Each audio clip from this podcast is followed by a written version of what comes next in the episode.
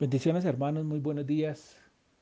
para aquellos que nos están escuchando en la mañana, muy buenas tardes para aquellos que nos escuchan en la tarde. La verdad es una gran bendición este día, estamos llenos de gozo y regocijo de saber de que la luz ha llegado a nuestras vidas, a nuestras casas, de que la misericordia del Eterno es tan grande y es tan bondadoso y tierno con cada uno de nosotros que nos permite recordar ese momento tan especial en que permitió que en el Miscán, en la restauración del Miscán, apareciera la redoma de aceite con la cual se iba a encender la, la menorá. Iba a traer la luz y nos iba a recordar que la luz iba a permanecer para siempre y por siempre. Esa luz que se prende en ocho días, que los siete primeros días corresponden a la semana, a los siete días, al milenio, a los siete milenios, pero que el octavo día es el octavo día de la del momento de la transferencia que Él nos da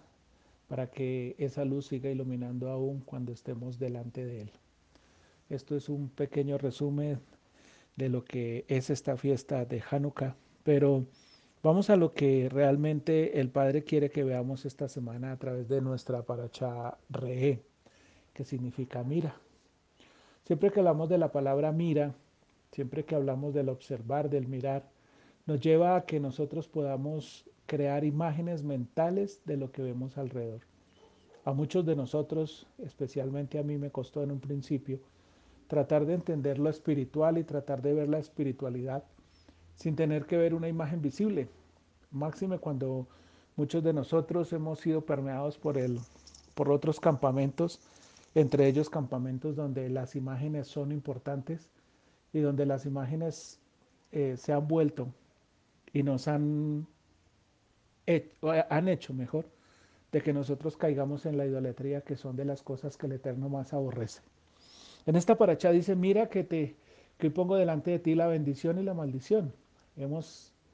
hemos tenido delante de nuestros ojos la bendición y la maldición. Colocó dos montes para que nosotros viésemos hacia un lado o hacia el otro, para que nuestra imagen mental tuviera la opción de poder determinar dónde es y cómo es. Si recordamos nosotros cuando estuvimos en el monte Sión, a los pies del monte Sión, que vimos que la voz nos hablaba, lo que más nos preocupó a nosotros fue no ver una imagen real de lo que veíamos. Vimos lo que por algún momento se volvió dificultoso y complicado para nosotros, que fue un monte lleno de humo, un, un lugar lleno de fuego,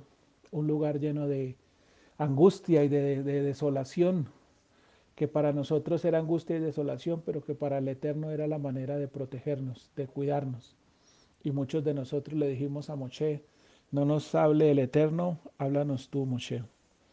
Recordamos también a Eliyahu, Elías,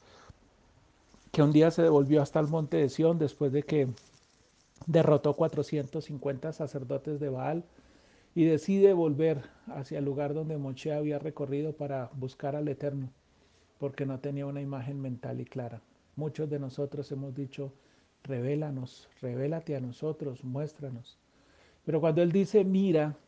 y nos damos cuenta de lo que hay alrededor, de lo, todo lo que hay alrededor, vemos su presencia. Vemos la presencia en la anciana, tierna,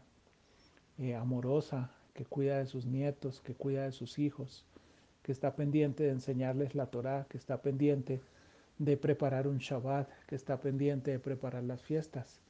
Vemos la dulzura y la ternura del Eterno en un padre que se preocupa por sus hijos, que labora arduamente para poder traer el sustento y el alimento que el Eterno le provee y le sustenta para poder llevar a su casa. Y lo más hermoso en la ternura de un padre que se preocupa por buscar al Eterno y traerlo a su casa. Vemos la ternura y la bondad del Eterno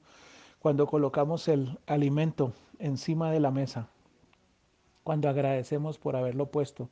y cuando agradecemos por haber quedado satisfechos por ese alimento.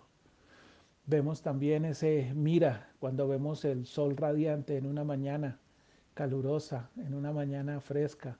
pero también cuando vemos la lluvia que refresca en climas cálidos o que refresca la tierra que necesita poder cultivar, que necesita poder dar su fruto esa lluvia que cae a tiempo y fuera de tiempo. Ese mira también está en las adversidades, porque en medio de ellas nosotros podemos ver la ternura y el amor de aquel que nos cuida, de aquel que eh, se fortalece para llenarnos, de aquel que cada vez que vemos la palabra y cada vez que la declaramos se manifiesta de una manera sobrenatural y de una manera llena de gozo, de júbilo y de regocijo. Vemos también ese mira en la ternura de una madre que da a luz cuando se ha preocupado nueve meses por cuidar a este bebé y dedica toda su vida a cuidarlo, a enseñarle la Torah, a protegerlo, a enseñarle a vivir, a enseñarle a cumplir los mandatos, a enseñarle a caminar con el Eterno. Vemos también la ternura y el amor en un, en un maestro, en un profesor, que le enseña a sus alumnos a cómo interpretar un texto, cómo interpretar una lección para hacer la práctica y vivirla, o cómo enseñarle a un muchacho a defenderse más adelante económica y financieramente en su vida. En cada cosa que nosotros vemos alrededor de nuestras vidas, vemos ese mira. Él nos puso señales, unas señales en el Shabbat, unas señales en las fiestas, unas señales en los rituales, unas señales en la purificación, unas señales en todo para que al nosotros verlas no nos quedemos en ellas. Pero qué triste que muchas veces a través de estas señales nosotros hemos caído en la idolatría, hemos caído en adorar más la creación que al creador, hemos caído más en adorar la familia que al creador que nos proveyó una familia o en adorar la economía más que el creador que nos sustenta, que nos fortalece. Este mira, como aquellos sisit que se colocan en los bordes de nuestras vestimentas, que nos recuerda que debemos cumplir los mandatos, que nos recuerda que Él es Yahweh, nuestro Elohim, que nos sacó de la tierra de esclavitud y que nos termina diciendo que no debemos anhelar los bienes ajenos, ni la, ni la propiedad, ni la mujer de otro, sino que simplemente Él nos satisface de acuerdo a lo que nos da. Ese mira nos recuerda que mi cerebro está en función de lo que mis ojos ven, por eso los debo cuidar, por eso debo tener en cada manifestación de mi vida, en cada manifestación de mi ser, el cuidado especial para no salirme de ese orden natural en el que me ha puesto, para que yo a través de ello le pueda ver. Observemos cada cosa, miremos cada cosa que hay alrededor y veamos cómo Él se manifiesta.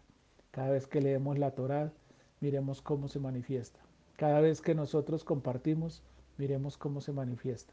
Pero también miremos cómo el mismo mundo, lo mismo que hay alrededor, nos ha llevado a ver la idolatría, nos ha llevado a ver la maldad, nos ha llevado a perder la sensibilidad a Él, nos ha llevado a buscar la espiritualidad en otros lugares, nos ha llevado a buscarlo de unas maneras que Él no se encuentra, que Él no está alrededor de nosotros, sino por el contrario, que lo único que ha hecho eso es que nosotros desistamos, desfallezcamos y no lleguemos prontamente a encontrarnos con Él, que es su mayor regalo, que es la mayor virtud que ha puesto.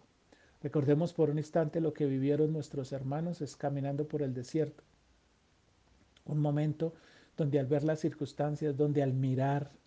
lo único que vieron fue desastres, tribulaciones, según ellos, pero no se daban cuenta que el que los acompañaba y los guiaba era el Eterno, desde que los sacó de Misrayim hasta que los llevó a la tierra prometida y aún no se ha alejado de ellos. Es el momento y es la circunstancia para nosotros reflexionar un poco en qué es lo que realmente estamos viendo. Estamos viendo la crítica de todo lo que hay alrededor, estamos viendo las maldiciones, las angustias, los clamores, estamos viendo la enfermedad o sencillamente estamos viendo que el propósito de Él y lo que Él quiere para cada uno de nosotros es que sencillamente le sigamos, despertemos, miremos, tengamos ese mirar en la emuná que Él ha puesto en nosotros, tengamos esa emuná en el creer que Él ha puesto en nosotros para que cada día nosotros podamos caminar en su presencia, confiados de que es Él el que está teniendo control